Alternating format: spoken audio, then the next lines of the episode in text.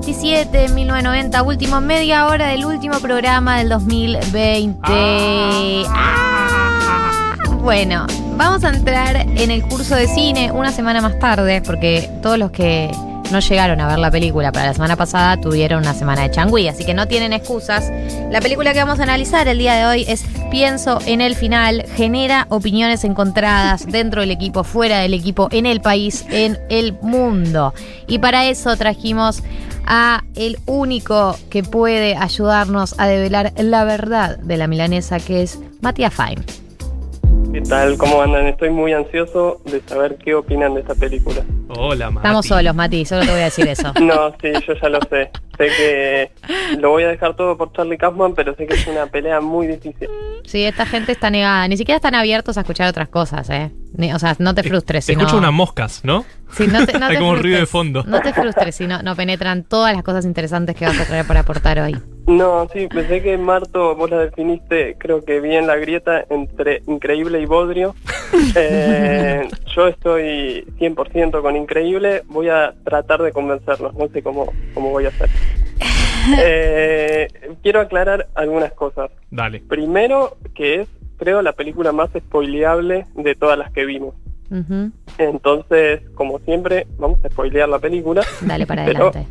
esta película es spoileable a full, digamos. Tiene un misterio que se resuelve al final, pongámosle. Eh, por otro lado, siempre decimos la sinopsis primero. Para mí, esta película ya hay debate desde la sinopsis. O sea, ¿de qué trata la película? Claro, ¿de ya qué genera trata? debate. Totalmente. Entonces, esto también lo vamos a hablar después de lo que quiero que sea una breve presentación de, voy a ser neutral, el genio que está detrás de, de esta película, Objetivamente. objetivamente, que es el señor Charlie Kaufman. Sí. Y quiero separarlo, esto fue una separación arbitraria, pero me parece que aclara un poco lo que es la vida artística de Charlie Kaufman en tres etapas de su vida artística. Eh, pero antes, como un mini prólogo de, de su adolescencia, Charlie Kaufman estudiaba en la secundaria y actuaba. eh, y actuaba sobre todo en obras de teatro y en musicales. Y de repente empezó a sentir vergüenza de actuar en estas obras y entonces abandonó la actuación No. y cuando terminó la secundaria se puso a estudiar cine. Esto como, como momento previo para la primera etapa que arranca en los 90 y que tiene que ver con la formación de Kaufman como guionista trabajando en series y en, en sitcoms en Estados Unidos.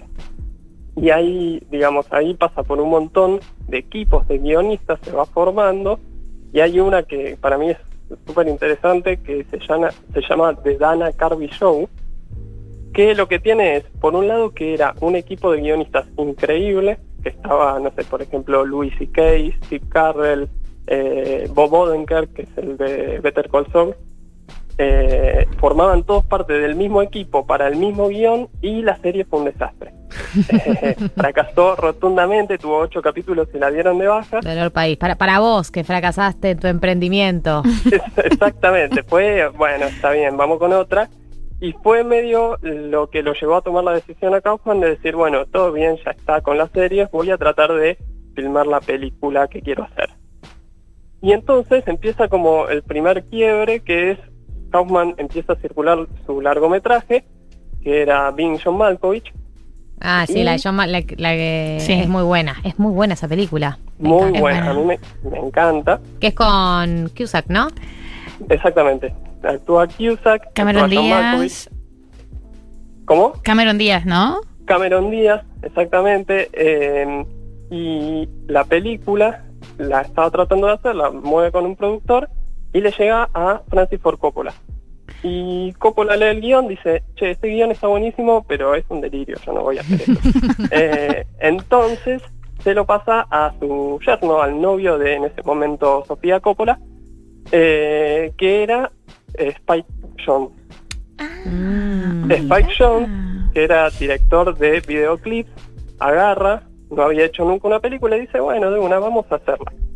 Y ahí arranca como la segunda etapa, que es la de consagración, si quieren, de Charlie Kaufman como guionista de cine, Claro. eh, que tiene mucho que ver con eh, estos directores de videoclip, porque de las cinco películas que hace entre el 99 y el 2004, cuatro, o sea, dos las dirige Spike Jones y dos las dirige Michelle Gondry. Y los dos venían de filmar videoclips, no tenían antecedentes como directores de cine. Eh, entonces, muchos hablan de una relación entre la experimentación en videoclip y los guiones de Kaufman. Buena, buena combineta. Exactamente. Y bueno, en 2004 con Eterno Resplandor, eh, que es la película que dirige Gondry con guion de Kaufman, allí obtiene el Oscar a mejor, mejor guionista, perdón.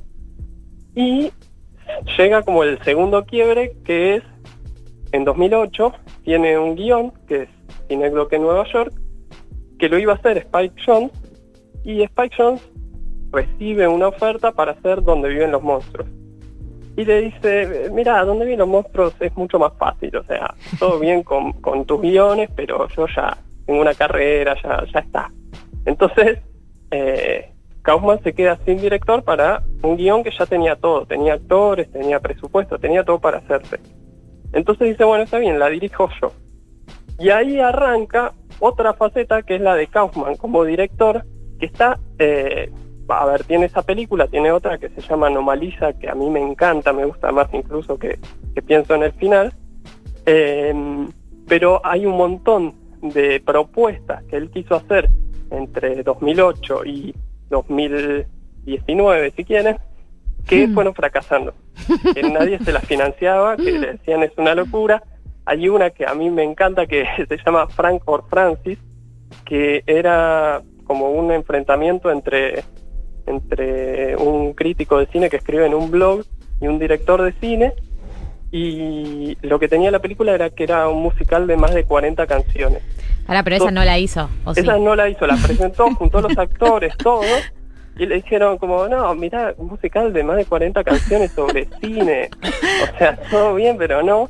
Y tiene un montón de proyectos así que toda esa época eh, no pudo filmar. Fue, fue moviéndolo, fue sentándose con, con distintas empresas y nadie, nadie se la quiso hacer. Y en, 2000, sí, y en 2019 llega Pienso en el final, que es una novela de un escritor canadiense que se llama Ian Reed, y que Kaufman adaptó y Netflix sí dijo, dale, de una, la hacemos, y, bueno, Kaufman dice que es su último eh, su última película como director. Va a volver a ser guionista, digamos. Exactamente, que no quiere dirigir más. Y bueno, no tuvo la mejor experiencia dirigiendo. ¿Por qué será, no? bueno, no, sé, eh, lo vamos a ver, pero eh, dicho esto, quiero escuchar eh, sus lugares en la grieta. Quiero saber de qué lado de la grieta se encuentra. Primero no dijimos de qué se trata la película. No, no dijimos de qué se trata la película. Eh, ¿Querés decirlo vos o lo digo yo? Quiero que lo digan ustedes. Para mí la película se trata, o sea, la premisa de la película es una pareja que se va a visitar a los padres de él, eh, en donde la, la, voz en off, o sea, la que relata toda la película, que es la mujer de la pareja, eh, cree que esa relación no tiene futuro. Esa es la premisa, o sea, una pareja, uno de los integrantes cree que la, pareja no va a ningún lado, pero está yendo igual a conocer a sus suegros. Esa es la premisa de la película, de ahí es una parte de la película y en algún momento se empieza a distorsionar y se va para cualquier lado, pero esa diría que es la premisa. Exactamente. Yo creo que ahí hay eh, un punto que es cierta diferencia entre la premisa y de qué va la película, ¿no? Eh, y que Kaufman creo que lo usa, a mí me encanta cómo lo usa, pero seguro lo usa conscientemente. En el sentido que la premisa, desde donde parte la película, es exactamente esa, incluso está explicado en una voz en off al principio, ¿no? Eh, Jake es mi novio y estamos yendo a conocer a sus padres. Pero lo que tiene es que a medida que vemos la película, me parece a mí, se va eh, conociendo que en realidad lo que estamos viendo, eh, no sé si forma parte de un plano de la realidad o al menos hay otro personaje que está involucrado en eso que está sucediendo y que es mucho más que una visita a los padres en una pareja. Sí, después la película ya tiene que ver más con la historia de él que la de ella. originalmente partimos de la, la voz de ella diciendo, bueno, estamos yendo a visitar a los padres, esto no va a ningún lado, y lo que se desarrolla la película es la historia de él en último término. Exactamente, y ahí me parece que se involucra una, no, no sé si una explicación, pero una interpretación eh, que tiene que ver con, con, con sí, una revelar algo que está en la película, que es que esa pareja y sobre todo Jake, que, que es como no el, el- el que va narrando la historia, pero sí el personaje principal, como que nos muestra en, en un punto que es el conserje que en realidad está recordando todo eso que va sucediendo en la película. No sé si ustedes lo vieron así también. Yo no sé si lo veo como un recuerdo. Ok, Para mí no pasó. Eh, para mí es todo un gran. un- una fantasía de él, de lo que hubiese, le hubiese gustado que sea su vida, de lo que le hubiese Sí. gustado que pase. sí, sí, Bu- tota- Eh, me- Voy a meter la cucharada. adelante, adelante María, por favor. Por- porque yo me ubico eh, del lado que no banca la película, eh, acá con Marto por primera vez hermanados, hermanados en algo, Latinoamérica Unida. Latinoamérica Unida, porque creo que, o sea, a mí me re gustó cuando empezó y me re gustó la premisa original y me re gustó el juego de diálogos súper ágiles y súper bien escritos y fantásticos que tienen ellos y mientras tanto el, el love de ella, como todo eso me gustó. El delirio, que es casi un, era un sueño al final, me puso de muy mal genio, pero porque creí que había como un montón de buen material. eh, que terminaba derivándose en algo que no resultaba ser tan, tan claro o tan fascinante o tan asombroso o tan genial como para terminarla así. O sea, yo prefería, si me vas a dar esto, dame una cosa clásica, bien hecha, casabetiana, como que incluso es algo que debaten, como, o sea, algo un poco más, una estructura más lineal, o no me des nada. Eh. Esa es mi conclusión. O algo que te salga tan bien como si, para mí, si vos vas a hacer esa apuesta, te tiene que salir como el eterno resplandor de una mente sin recuerdos, que es No, no magistral. misma premi- no, no es el mismo recurso. O sea, porque en Eterno Resplandor de una mente sin recuerdos no, no hay una, una distinción entre la realidad y la fantasía. O sea, es el eh, recuerdos. O sea, lo fantástico es que vos puedas entrar en un, eh, un programa que te borre la memoria. Pero no es una película que está todo el tiempo explorando el límite entre lo real y lo ficticio. No, no es una película sobre eso. En cambio, esta película es o sea, es el desafío de que vos como espectador te entregues a no saber y cada vez menos, porque el momento que ellos llegan a la casa de los suegros, se empieza a ir toda la mierda, digamos, eh, a- lo- los suegros aparecen jóvenes, después aparecen viejos, después ah, ya no sabes qué está pasando, ya sabes, en el momento uno se entrega, decís, ok, acá una coherencia no va a haber. Eh, y entra en un camino onírico, que igual para mí que sea onírico no, no significa que sea un sueño. Pudo haber sido una fantasía de lo que él le hubiese gustado que sea, una fantasía de la novia que le hubiese gustado tener, de las conversaciones que le hubiese gustado tener con esa novia, Total. eh, que, Sí. que no se resume todo, porque no se puede catalogar cualquier película que juega entre la realidad y la fantasía como era todo un sueño, porque eso es una es, es Lost, o sea, no es esto. Bueno, bueno, yo- a mí me da la sensación, eh, ya que nombraban a eh, Eterno Resplandor, o sea, creo que hay algo que coincide con esta película y con Bing John Malkovich, en que Kaufman decide que el- el- la mente, ¿no? O, o- o la cabeza de, de uno de los personajes sea un espacio donde, donde las escenas transcurren. O sea, eh, en, en Bing John Malkovich hay un pasaje hacia la mente de Malkovich. Sí, cuando se tira por el tobogán ese. Exactamente. Eh, después, en Eterno Resplandor, tenemos la empresa que se mete en la cabeza del personaje de Jim Carrey. Y en esta película, me parece que la distinción que hay es que no hay un pasaje hacia esa mente, sino que desde el vamos nosotros estamos viendo esa representación mental del personaje. Y Sí, pero hay algunos escenarios, viste que en todas esas, eh, en toda en la literatura y en el cine, cuando hay un pasaje hacia el mundo de, de lo de lo, la fantasía o su- el surrealismo, en general hay como un pasaje, un puente, un túnel. Un, para mí la casa de los padres funciona como el momento en donde ya se quiebra por completo ese límite. Sí, eh, sí, sí, yo creo que, puede ser. Me, a mí me dio la sensación de que esto que vos decías, Gali, de, de que es algo onírico, pero a la vez son recuerdos que no sucedieron, me parece que responde eh, de alguna manera a una mente que recuerda, ¿no? A ese conserje en un punto que recuerda, pero que no está bien y que por lo tanto sus recuerdos están un poco confundidos con lo que ve aquí ahora en la realidad. Eh, me parece que una escena muy clara en eso es eh, la, cuando está viendo la película. Sí, sí, Eh. está en, en su cuarto viendo la tele. Sí, cuando, cuando pasa esa escena que, que después dice, creo que dirigida por Robert Zemeckis, que ve toda esa escena como de, de una comedia romántica Sí. Mm. y que después, en la casa de los padres, eh, re- replica el diálogo de cómo se conocieron, en dónde estaban, como si fuera esa película. Hay como me parece una construcción de confusiones del personaje Claro. que la lleva a su propia mente, a decir, ah, recuerdo cosas que quizás no son tan así, pero las recuerdo de esta manera. Y eh, lo que les quería preguntar también, ya que la otra vez hablamos de, del género, si pueden catalogarla con un género. A mí me costó mucho, pero no sé cómo la vieron ustedes. El género es para mí género. surrealista. Forma parte de la tradición surrealista, sí, por supuesto que pienso eso. Bien, bien.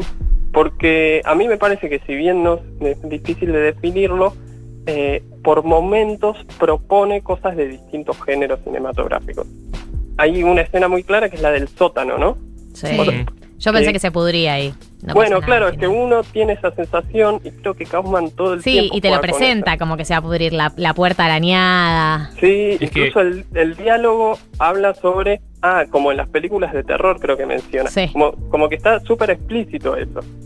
Y después cuando va al sótano, eh, es, en- encuentra pinturas, ¿no? Como que es algo que, Sí. que to- todo el tiempo toma elementos del género, toma convenciones que uno se prepara para una determinada cosa y las modifica. El resultado no es lo que uno espera.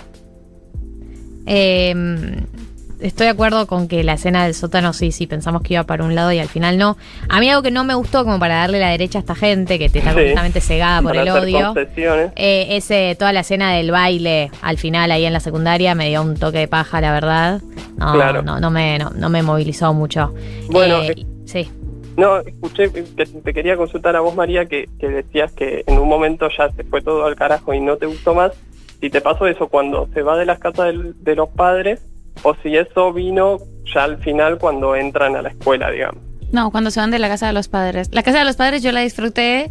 Me gustó el juego de los géneros, o sea, sí me parece que en un momento no sabes un poco si es terror, qué va a pasar, y, y todo el- es muy border, como... Y yo disfruto mucho de ver a Toni Collette haciendo lo que, lo Sí. que haga, como es, es- creo que es mi actriz favorita. Entonces, eso me entretuvo.